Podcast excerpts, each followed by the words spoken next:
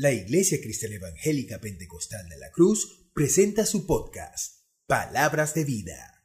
Hermanos, hoy quisiera compartirles este mensaje porque el Espíritu Santo de Dios siempre cumple en el creyente una función o una labor antes de nosotros abrir nuestro entendimiento y luego cuando ya creemos en el Señor, hay un proceso que nosotros vivimos.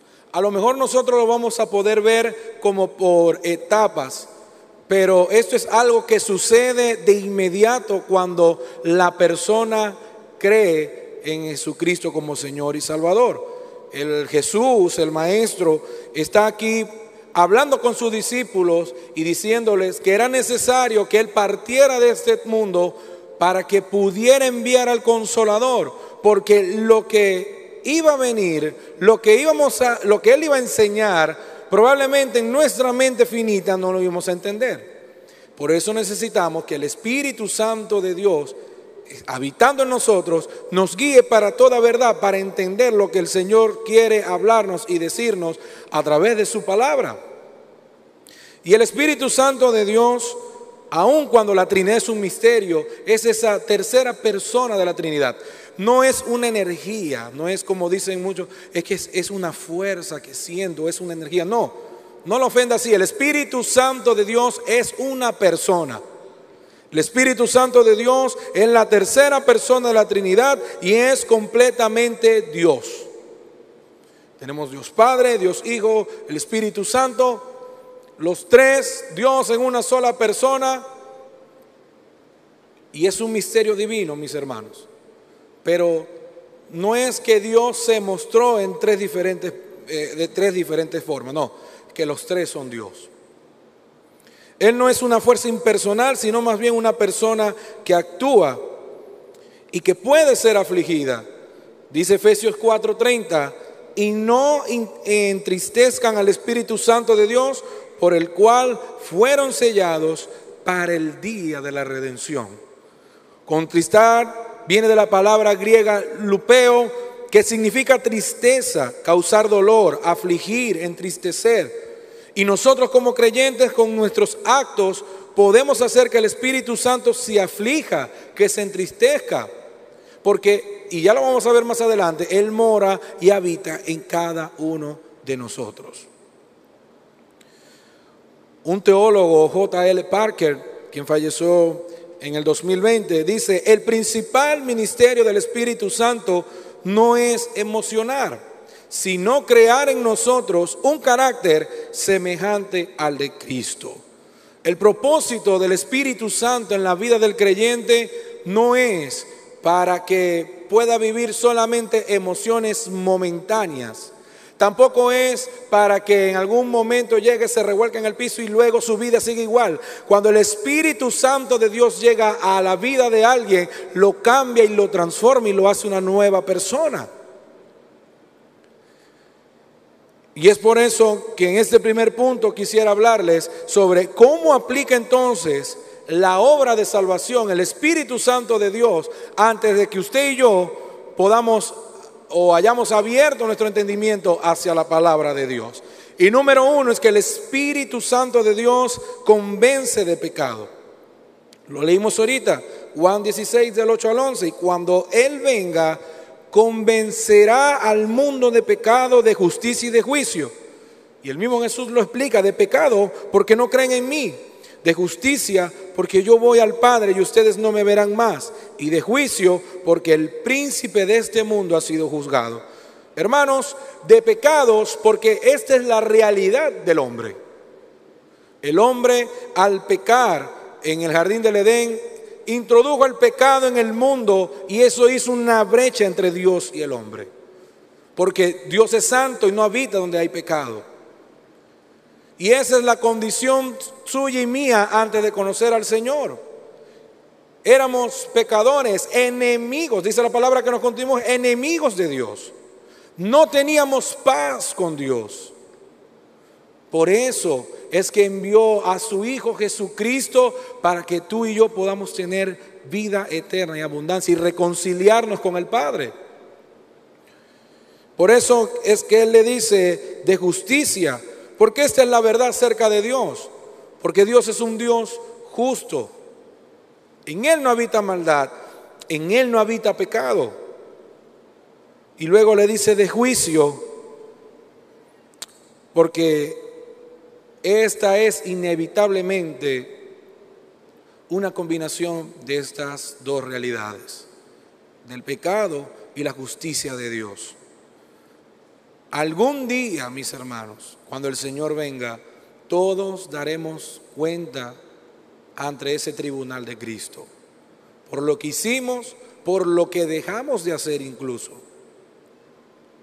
Y es por eso que debemos de esa pedirle al Espíritu Santo de Dios que encienda esa llama, esa pasión por predicar su evangelio, porque estamos en un mundo que se está yendo a perdición y la iglesia del Señor necesita levantarse y proclamar el evangelio para que puedan ver la luz de Cristo.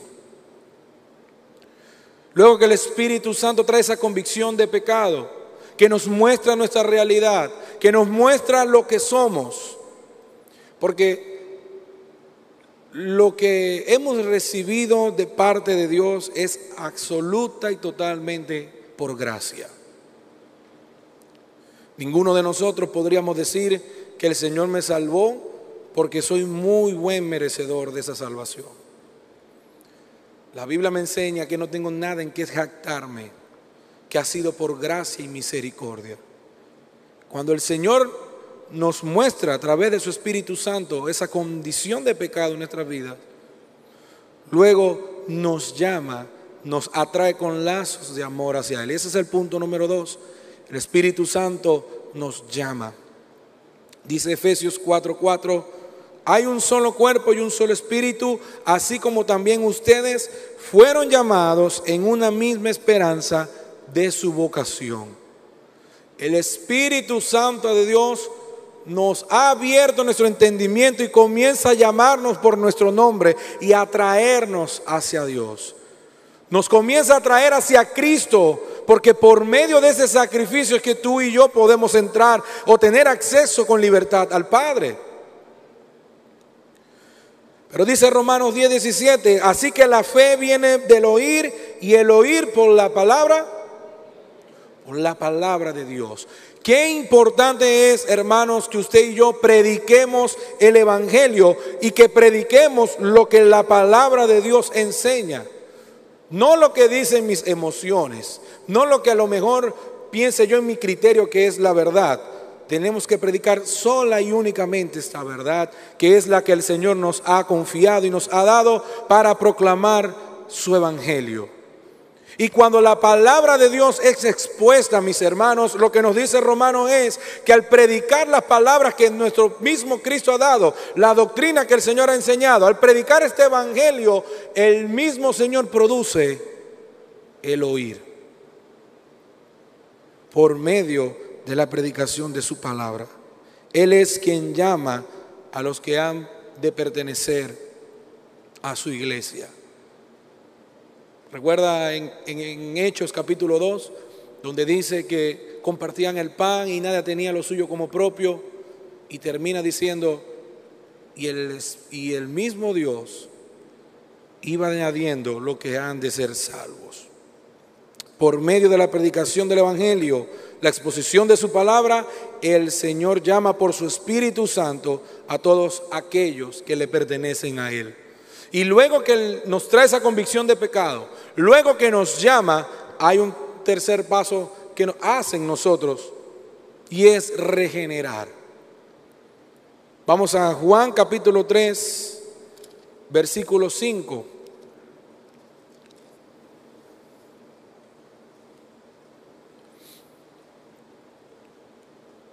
Yo estoy leyendo versículos en la nueva Biblia de las Américas, a lo mejor ve algunas palabras de diferencia, pero el concepto es el mismo. Dice Juan 3, 5, Jesús respondió, en verdad te digo que el que no nace de, de agua y del Espíritu no puede entrar en el reino de Dios. El que no nace de agua y del Espíritu no puede entrar en el reino de Dios. Hermanos, esa es la obra del nuevo nacimiento que hace el Señor en usted y en mí. Y el mismo Señor le dice a Nicodemos, no te asombres de que te haya dicho esto, aun cuando le dice que tiene que volver a nacer. Y le dice en el 8, el viento sopla por donde quiere y oye su sonido, pero no sabe de dónde viene ni a dónde va. Así es todo aquel que es nacido del Espíritu. Usted no ha visto personas que creen en el Señor, que el Señor ha hecho esa obra y han cambiado y de un día para otro usted lo ve y es otra persona completamente. ¿Les ha pasado? ¿Lo han visto? Porque el Espíritu Santo de Dios nos regenera, nos hace una nueva persona, nos limpia de todo pecado, nos purifica por dentro, acomoda la casa esta que estaba toda desordenada y nos hace nueva criatura en Cristo Jesús. Ahora, el agua acá que está hablando, no específicamente está hablando sobre el bautismo. Y obviamente el bautismo es una confesión pública que hacemos de fe cuando creemos en el Señor, donde morimos para el mundo y vivimos para Cristo. Y es una obediencia y un mandato que debemos de realizar. Pero el agua que está haciendo aquí es una, que está diciendo Jesús acá es una imagen del Espíritu Santo que nos limpia y nos renueva por dentro. Este agua limpia y purifica nuestra alma. Y el mismo profeta Ezequiel lo había dicho en el capítulo 36, versículo de 25 al 28. Permítame leerlo, dice, entonces los rociaré con agua limpia y quedarán limpios de todas sus inmundicias y de todos sus ídolos los limpiaré Además, les daré un corazón nuevo y pondré un espíritu nuevo dentro de ustedes. Quitaré de su carne el corazón de piedra y les daré un corazón de carne. Pondré dentro de ustedes mi espíritu y haré que anden en mis estatutos y que cumplan cuidadosamente mis ordenanzas. Habitarán en la tierra que di a sus padres y ustedes serán mi pueblo y yo seré su Dios. Mis hermanos, en el día de Pentecostés, cuando desciende la promesa del Espíritu Santo de Dios, esto tuvo cumplimiento porque todo aquel que cree en el Señor, el Señor lo limpia, lo regenera y lo hace una nueva persona. Como dice, decía el apóstol Pablo, ya no vivo yo, mas ahora vive Cristo en mí. Y es necesario que el Espíritu Santo de Dios nos limpie y nos regenere porque tiene que acomodar la casa. Cuando usted se va a mudar, si va a una casa nueva, ¿qué es lo primero que hace? Limpiar la casa.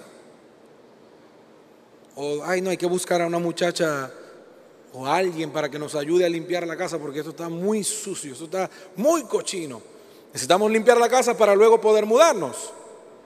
Bueno, el Espíritu Santo de Dios hace eso mismo.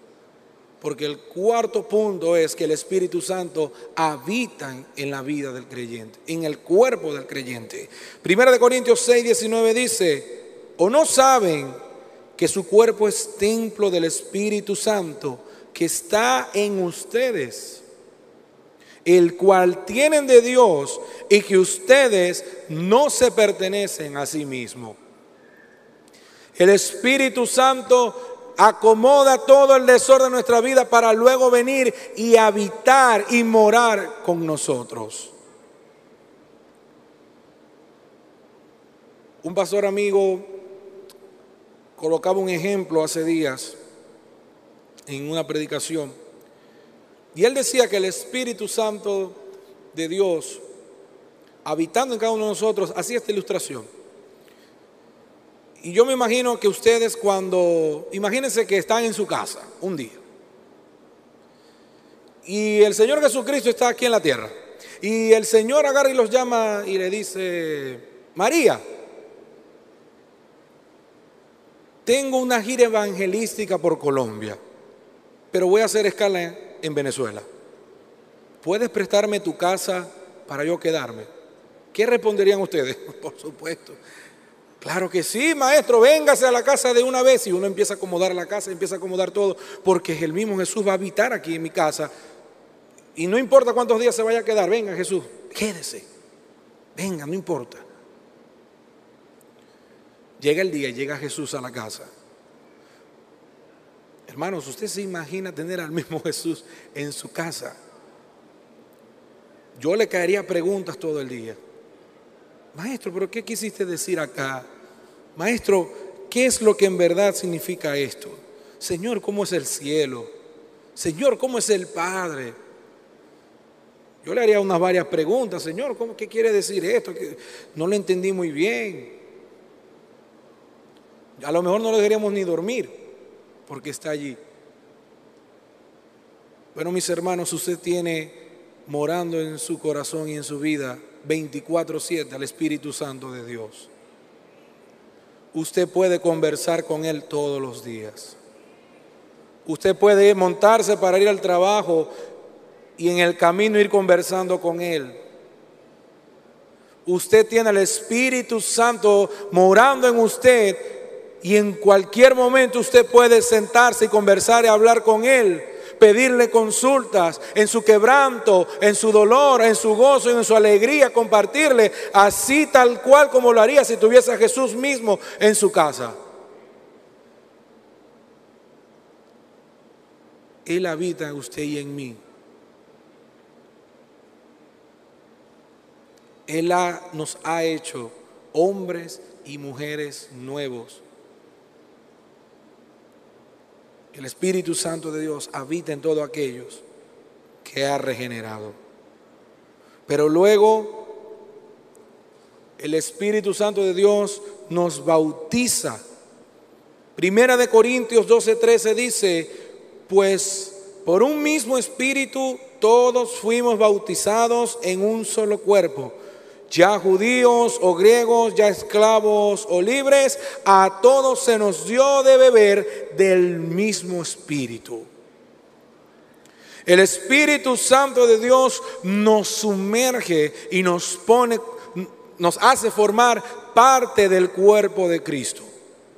Y no solamente formar parte del cuerpo de Cristo, sino que podemos ser llamados hijos, porque el, mismo Señor nos dice que todo aquel que cree en Él, en Juan capítulo 1 dice que a todos aquellos que han creído en su nombre le has dado la potestad de ser llamados hijos de Dios.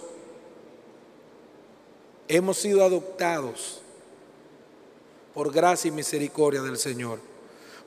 Pablo está escribiendo aquí de la inmersión cuando habla de bautizado y habla de esa inmersión común que todos los creyentes tienen en el Espíritu Santo y en Jesús. Una inmersión común que los trae dentro de un solo cuerpo. Porque no se le olvide que somos un solo cuerpo en Cristo Jesús. El mismo Espíritu Santo de Dios nos bautiza, nos, sumerge y luego, punto 6, nos sella en Cristo.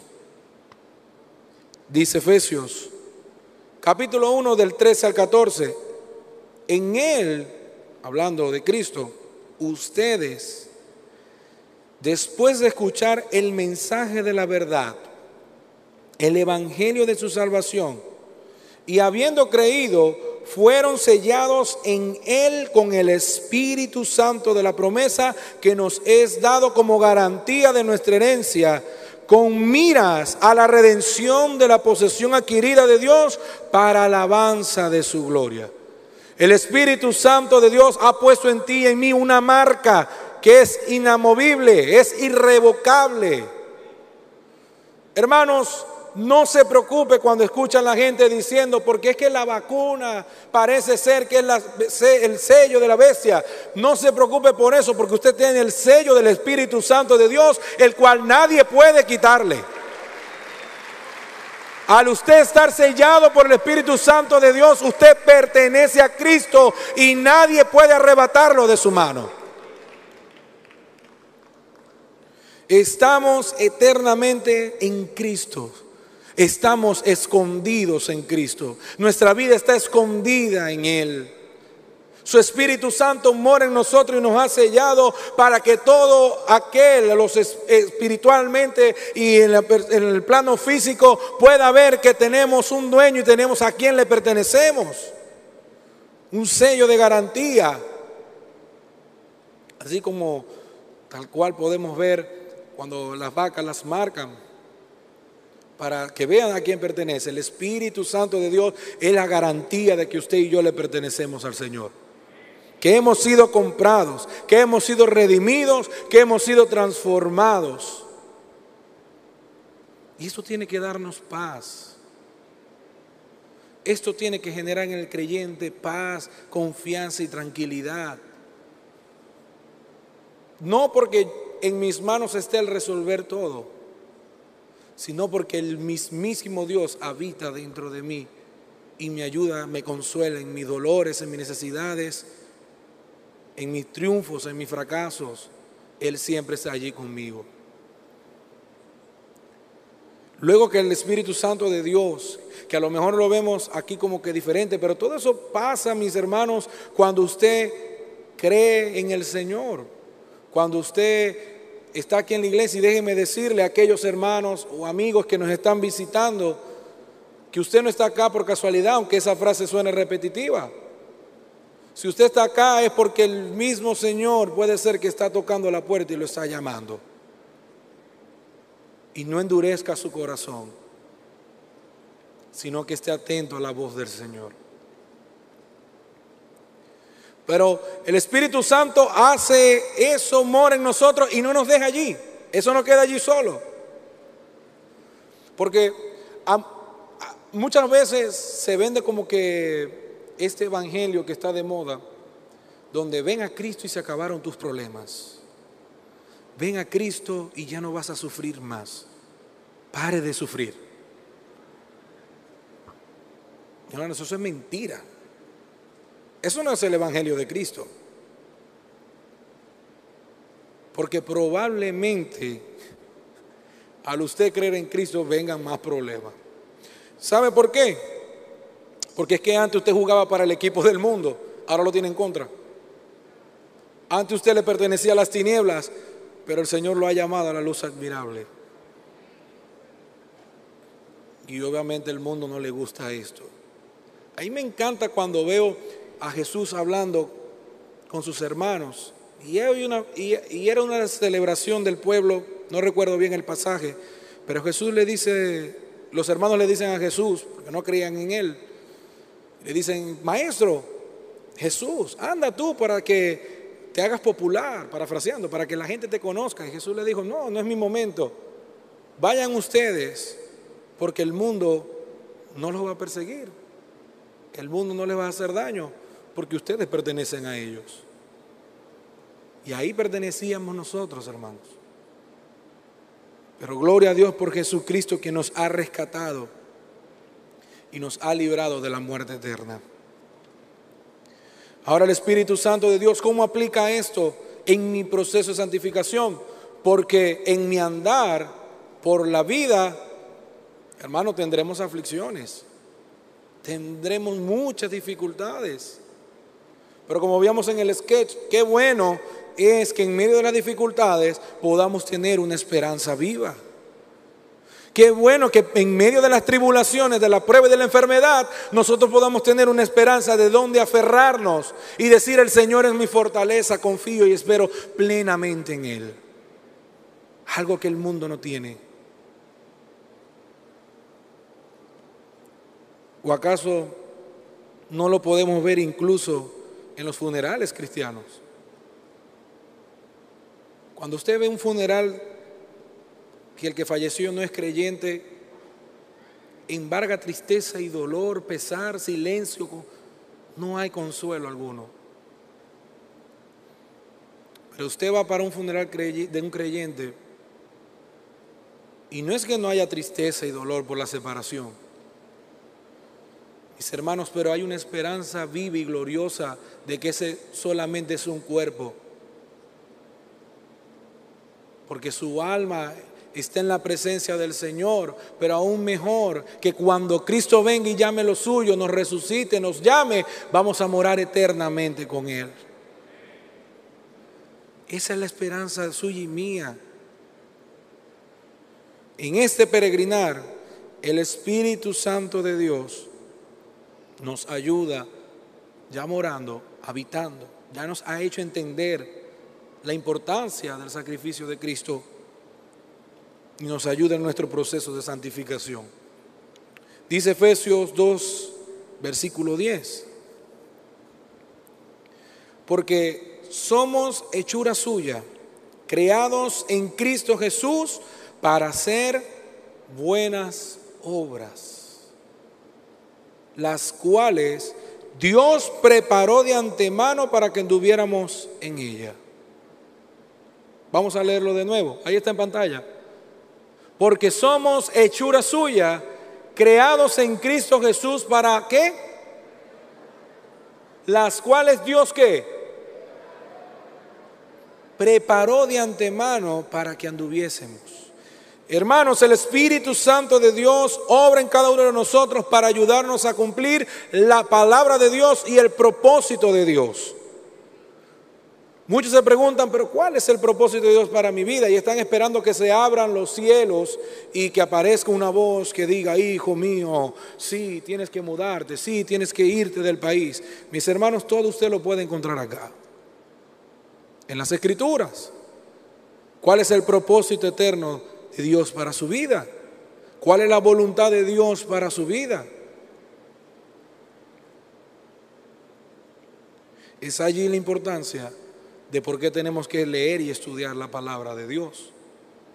Porque sabe el Espíritu Santo de Dios no le va a traer nada nuevo que el Señor ya haya hablado. Y yo no sé si usted le ha pasado que cuando está pasando por algún momento, sea de alegría, sea de tristeza, usted se recuerda de una vez un versículo. O cuando usted lo quieren hacer poner molesto, bien bravo, se recuerda o de algún la respuesta blanda para la ira. Hermano, eso solo hace el Espíritu Santo de Dios. Porque quiere moldear el carácter de Cristo en usted y en mí. Eso lo hace el Espíritu Santo de Dios. Ahora, si usted y yo no leemos las escrituras, porque este es el gran misterio donde está la soberanía, el poder de Dios, pero también está nuestra responsabilidad. Si usted no lee las escrituras, ¿qué le va a recordar el Espíritu Santo de Dios? Si usted no está nutriendo, no está alimentando su cuerpo, su alma, su ser de la palabra de Dios. Y el Espíritu Santo de Dios, para ayudarnos en este peregrinar, número uno, nos da la llenura del Espíritu Santo. Dice Efesios 5, 18 y no se embriaguen con vino, lo cual hay disolución, sino sean llenos del Espíritu. No se embriaguen con vinos, sean llenos del Espíritu Santo de Dios. Y esa llenura, esa plenitud, mis hermanos, una vez más se los tengo que decir, se logra a través del estudio, el conocimiento de oración, ayuno y estudio de la palabra de Dios. Porque Dios ha hablado, Dios se ha mostrado, Dios se ha revelado. Dios mismo nos ha dejado su palabra para que usted y yo sepamos cómo debemos andar y conocer al Dios que adoramos. Esa llenura del Espíritu Santo de Dios no es como verter agua en un vaso vacío, sino que esta llenura, y quiero ponérselo en un ejemplo, imagínese usted un guante de béisbol para dejar pelotas. Hermanos, ese guante si yo lo pongo aquí no hace nada. Ese guante, si yo lo pongo en la mesa, él no, va no tiene poder de, de atrapar ninguna pelota. No hace nada. Ahora, cuando yo me pongo el guante, yo tengo la capacidad de poder atajar pelotas, el guante puede atajar pelotas, porque hay alguien dentro de él que lo está, no voy a decir manipulando, porque no, no sería la palabra, pero hay alguien dentro de él que está haciendo que pueda realizar esa operación. Mis hermanos, así mismo es el Espíritu Santo de Dios en la vida del creyente. Él mora dentro de nosotros para ayudarnos en esa llenura para poder comportarnos, guiarnos, para poder tomar decisiones que sean correctas y agradables ante la, ante la voluntad de Dios. Y esa llenura del Espíritu Santo nos lleva al segundo punto, que es que nos capacita con dones y talentos. En esa llenura del Espíritu Santo de Dios, Él nos llena con dones, nos regala dones, nos da dones y talentos. Yo quiero que podamos leer Primera de Corintios capítulo 12 y vamos a leer del 4 al 7. Y dice la palabra de Dios, ahora bien, hay diversidad de dones, pero el Espíritu es el mismo. Hay diversidad de ministerios, pero el Señor es el mismo. Y hay diversidad de operaciones, pero es el mismo Dios el que hace todas las cosas en todos. Pero a cada uno se le da la manifestación del Espíritu para el bien común. Ahí dice en la Reina Valera, para provecho. Hermanos, Dios nos ha dotado de dones y talentos no para gloriarnos nosotros y no para alimentarnos nosotros. La iglesia del Señor es un solo cuerpo y cada uno de nosotros cumplimos un rol y una función dentro del cuerpo de Cristo. Ninguno, hermanos, ninguno es más importante que el otro. O le diré yo, le diré yo a mi mano que no la necesito. Le diré yo a mi pie que no lo necesito. Todos somos importantes en la obra del Señor. Ahora es necesario que los dones y talentos que Dios le ha puesto en usted no los engavete, sino que los ponga en ejercicio, porque su hermano, el que tiene a su lado, necesita de sus dones también. Y usted necesita de los dones de su hermano.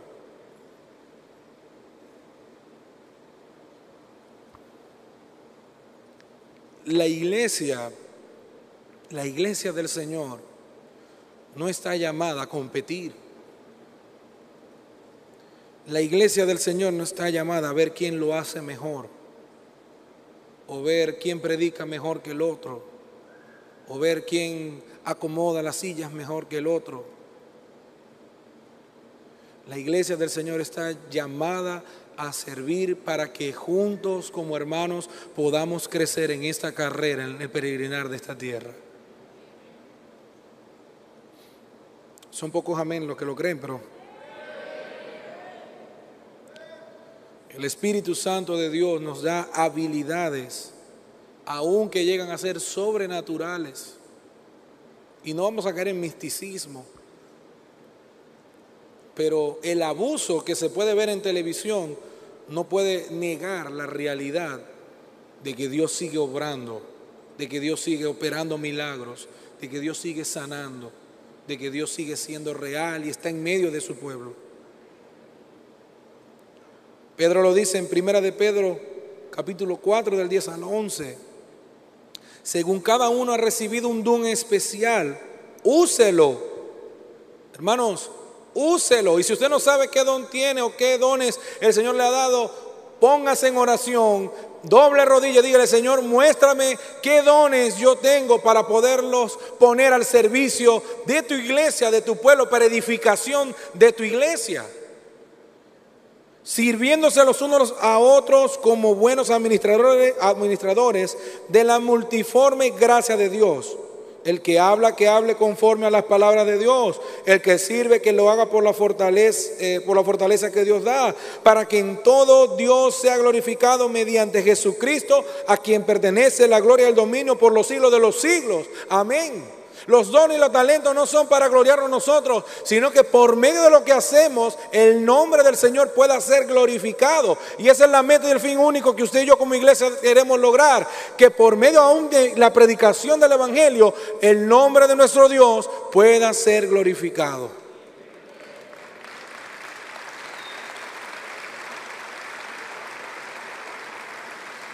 No necesitamos Dile al hermano que está a su lado, nos necesitamos.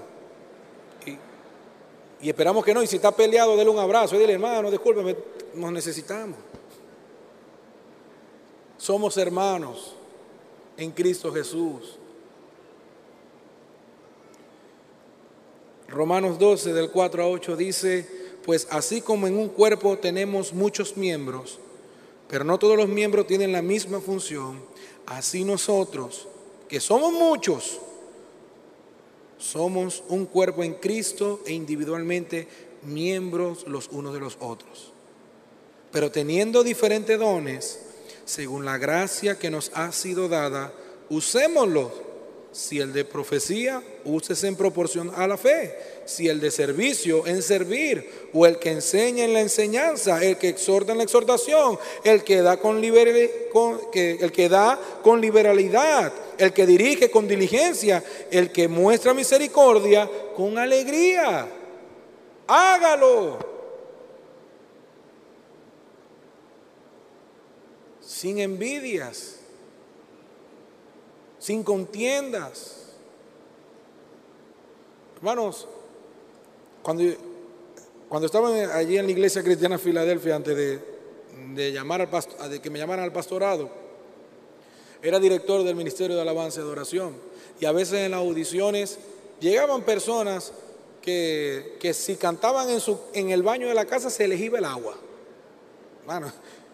Y entonces uno le preguntaba, hermano, porque hay, que, hay que tener amor.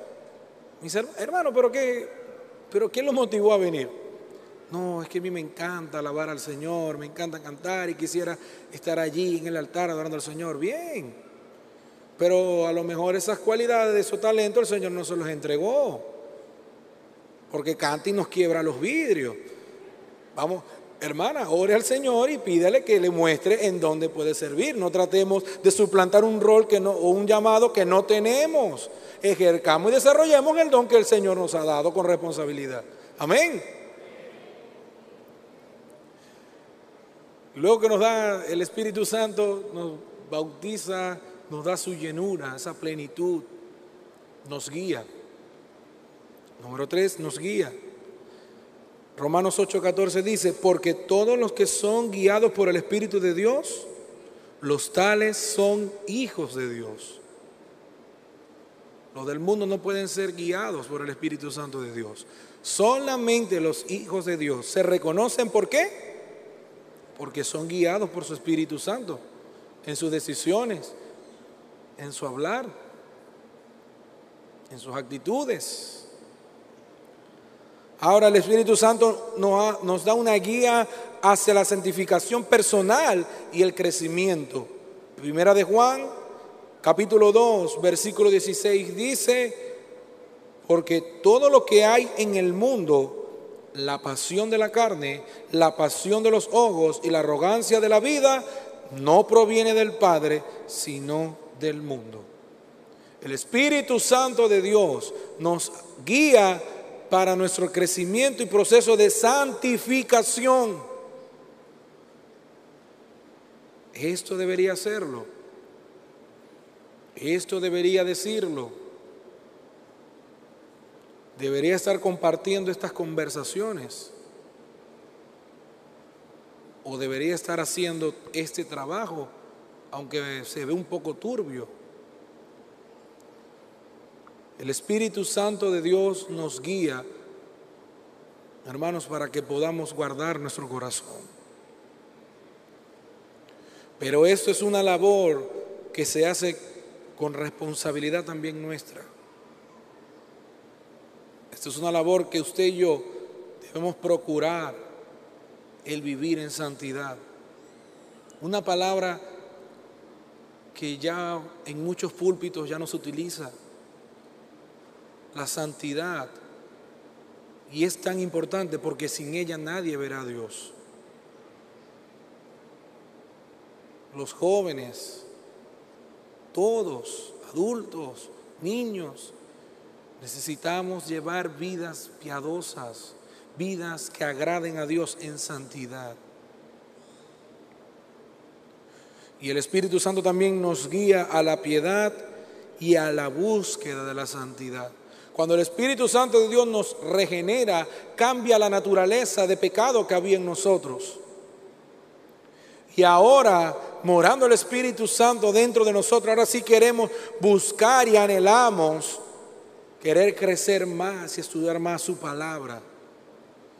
En Hebreos 12, 14 dice, busquen la paz con todos y la santidad sin la cual nadie verá a Dios. Busquen la paz con todos. Hermanos, aprendamos a vivir en comunión y en paz todos. A veces nos encontramos con hermanos que, parecen difíciles.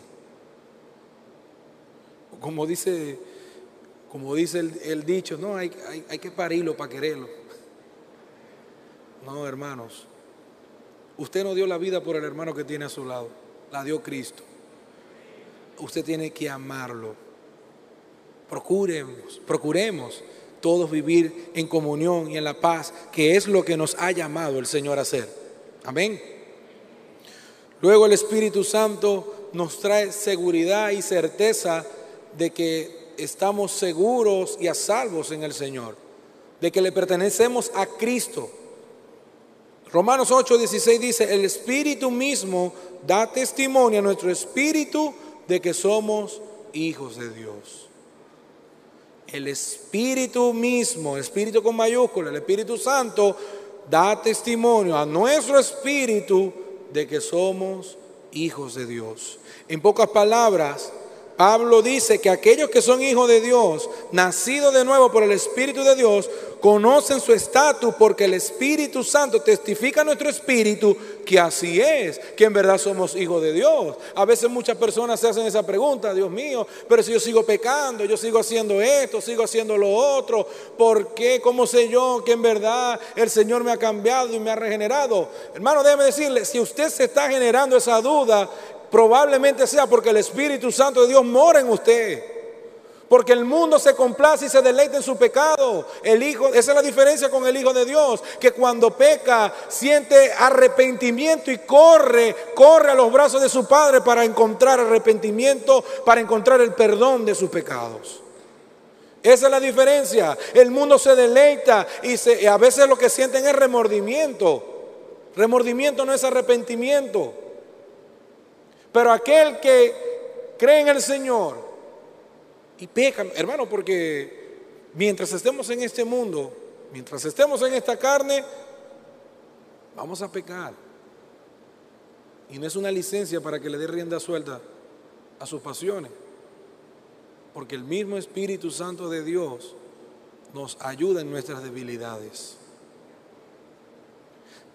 ¿Sabe? En la ley judía se decía que de la boca de dos o tres testigos todo debía ser establecido. Bueno, en usted y en, y usted y en mí hay dos testigos que muestran que somos hijos de Dios, el Espíritu Santo de Dios y nuestro espíritu. El Espíritu Santo de Dios testifica nuestro espíritu, nuestras acciones, lo que hacemos, lo que decimos, va a ser un reflejo de que somos verdaderamente hijos de Dios. Ahora, otra cosa que el Espíritu Santo hace en la vida del creyente es que Él intercede, Él está orando por nosotros. Ve lo necesario que era el Pentecostés.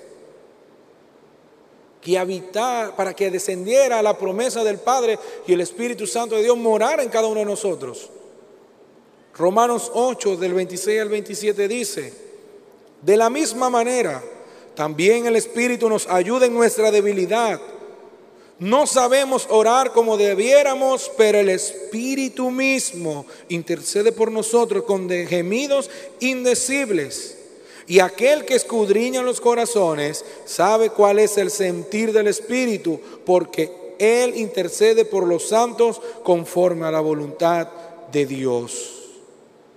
El 29 dice, porque a los que de antemano conoció, también los predestinó a ser hechos conforme a la imagen de su Hijo, para que Él sea el primogénito entre muchos hermanos. ¿Sabe usted? a veces nos sentimos que, que estamos orando y pareciera que nuestra oración no pasa el techo. O a veces oramos y decimos, yo siento que Dios no me está escuchando. E incluso el mismo Satanás y sus demonios quieren infundir en nuestra mente, si pecaste, ¿para qué te vas a acercar al Señor? Viste que lo volviste a hacer, no vales nada. Debería darte vergüenza acercarte al Señor.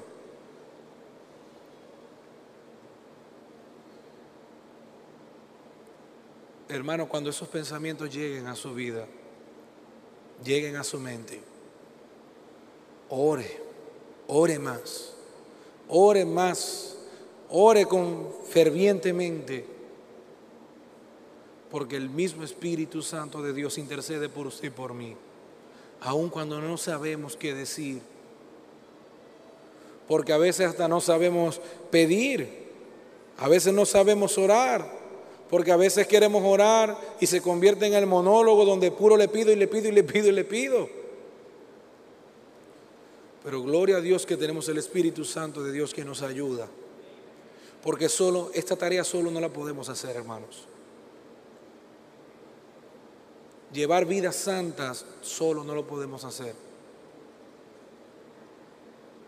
Comprender las escrituras solo no lo podemos hacer. Necesitamos al Espíritu Santo de Dios en nuestra vida.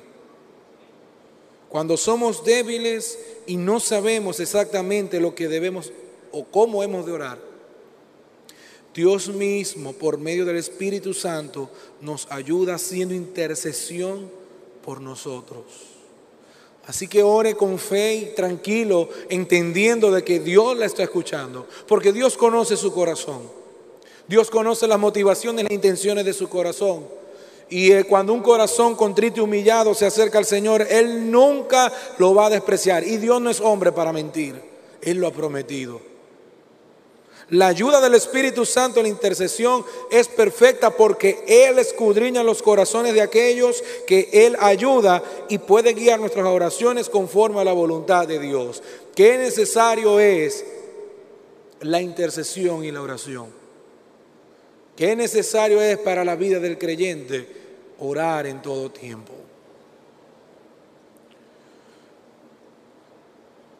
El Espíritu Santo también, punto 6, nos enseña. Juan 16, del 12 al 15, lo leímos al comienzo, dice, aún tengo muchas cosas que decirle. Jesús le dice a sus discípulos, tengo demasiada información que darles, pero ahora ustedes no la pueden soportar. Ven, hermanos, que en nuestra capacidad no podemos.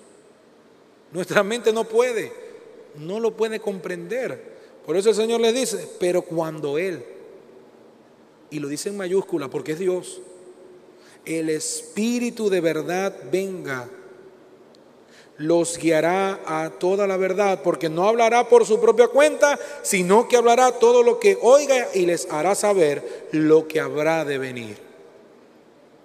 Espíritu Santo de Dios es esa alerta del creyente.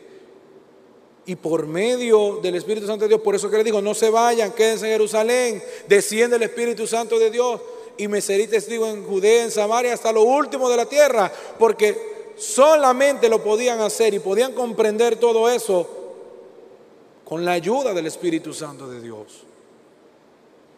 Solo no podemos, por nuestras fuerzas, vamos a fracasar, mis hermanos. Él nos está enseñando en todo tiempo. El versículo 14 dice, Él me glorificará porque tomará de lo mío y se lo hará saber a ustedes. Todo lo que tiene el Padre es mío. Por eso dije que Él toma de lo mío y se lo hará saber a ustedes.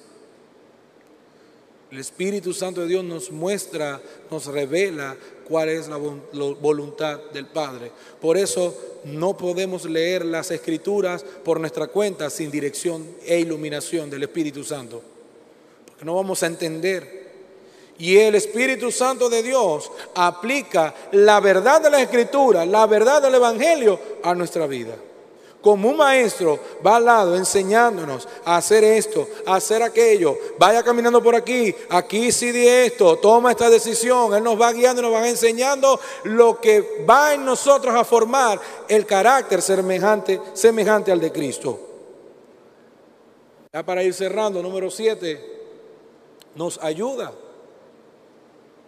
Juan 14, 16 al 17 dice, el mismo Jesús entonces yo rogaré al Padre y Él les dará otro consolador para que esté con ustedes para siempre.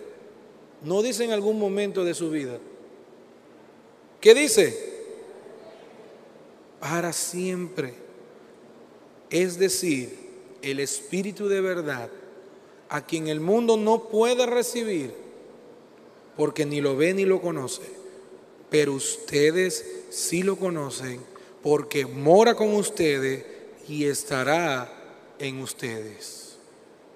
Ya está en cada uno de nosotros. Dios, mis hermanos, cuida a sus hijos. Dios vela por sus hijos. Muchas veces en mis oraciones yo le digo, Señor, gracias por librarme aún de las cosas que yo no me enteré.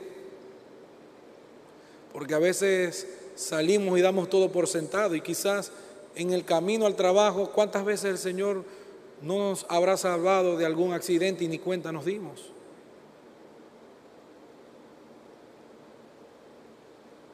El Señor siempre cuida a sus hijos. Él nunca abandona a sus hijos. Dice que el Espíritu Santo de Dios mora en usted y en mí para siempre. Lo que les decía, 24/7, honra al Espíritu Santo de Dios con su vida. Él está allí en todo momento de su vida. Y por último, el Espíritu Santo de Dios nos ayuda a mortificar el pecado que está en nosotros.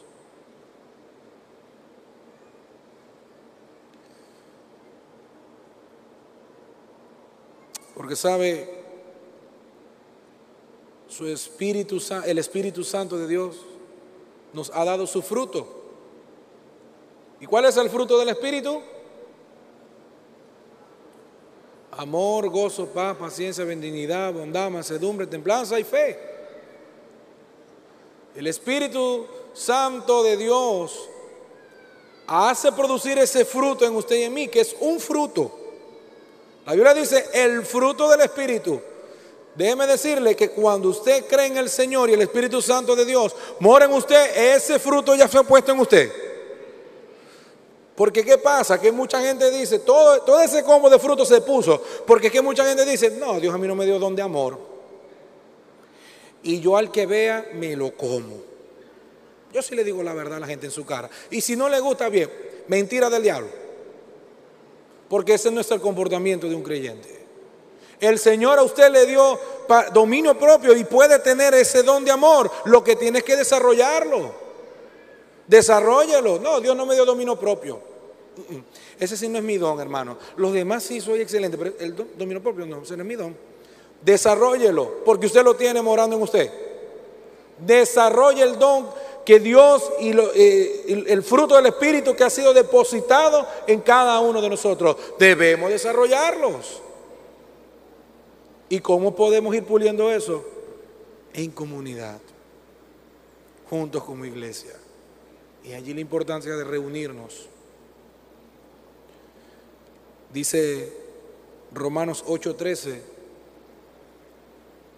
porque si ustedes viven conforme a la carne, habrán de morir. Pero si por el Espíritu hacen morir las obras de la carne, vivirán. El Espíritu Santo de Dios nos ayuda a mortificar, a dejar atrás esas obras de la carne que a veces nos cuestan. Gloria a Dios por su Espíritu Santo que nos ayuda. El mismo Espíritu Santo de Dios nos capacita para dar muerte a las obras de la carne que están en cada uno de nosotros, a mortificarlas, a que no puedan habitar junto con nosotros, a no tolerarlas, a repudiarlas.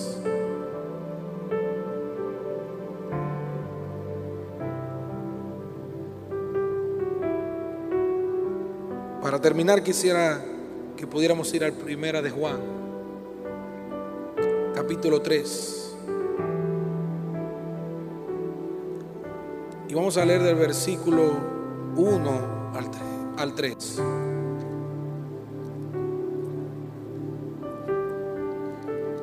Dice la palabra de Dios, el apóstol Juan, diciendo, miren cuán gran amor nos ha otorgado el Padre, que seamos llamados hijos de Dios. Y eso somos. Por esto el mundo no nos conoce o no nos reconoce como hijos de Dios, porque no lo conoció a Él. Amados, ahora somos hijos de Dios y aún no se ha manifestado lo que habremos de ser. Está viendo esa esperanza gloriosa. En este peregrinar, mis hermanos, a lo mejor, o a lo mejor no, vamos a pecar, vamos a fallar, porque todavía no se ha manifestado lo que hemos de ser. Pero sabemos que cuando Cristo se manifieste, cuando el Señor venga por su iglesia, seremos semejantes a Él, porque lo veremos como Él es. Y todo el que tiene esta esperanza puesta en Él, en Cristo, se purifica, se santifica, así como Él es puro.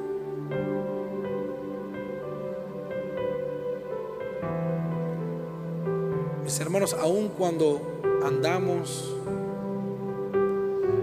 en esa tierra llena de dificultades, calamidades, lo pudimos ver en la misma pandemia, el Señor mismo se encargó de limpiar a su iglesia.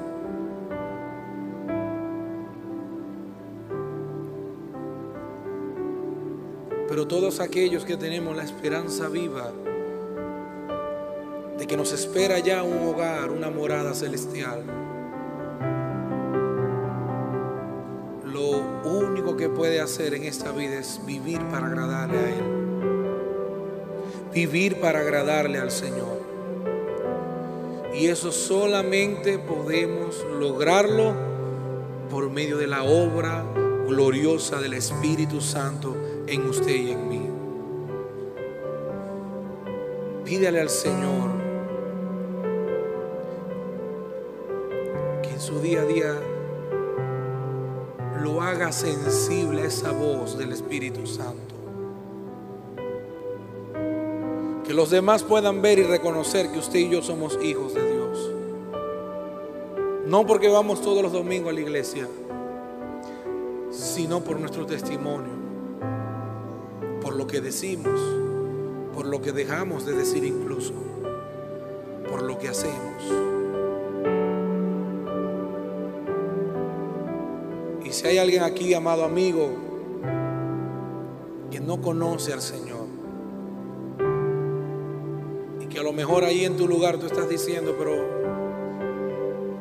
yo no merezco eso. Yo he sido demasiado pecador. La Biblia nos enseña que cada uno de nosotros estábamos muertos en nuestros delitos y pecados.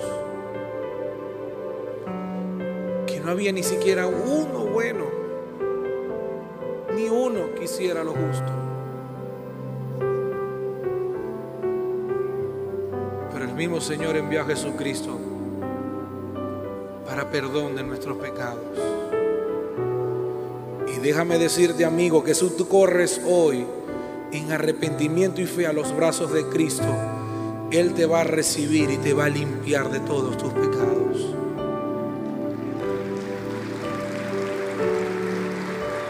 ¿Hay aquí alguna persona que nos visite que quiera recibir al Señor como su Salvador? Que quiera correr en arrepentimiento, Dios se bendiga, que quiera correr en arrepentimiento y fe a los pies del Señor. La Biblia nos enseña que busquemos a Dios mientras pueda ser hallado. Los días se están haciendo cortos, los tiempos son malos, pero el Señor ha vencido. ¿Hay alguien más que quiera pasar a este lugar?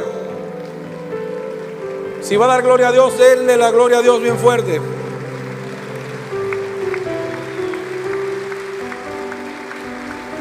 Esta es la gloriosa obra del Espíritu Santo de Dios quien llama, regenera, transforma, nos cambia como usted y yo una vez estábamos cambió nuestra vestidura, cambió nuestra ropa y ahora nos ha puesto una ropa blanca, pura, limpia, para que cuando llegue nuestro glorioso Salvador, nuestro Redentor, encuentre una novia pura, limpia y sin manchas.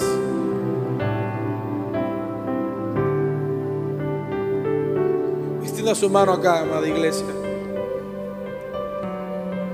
Yo quiero invitarles por ser a lo mejor la primera vez que hacen la oración,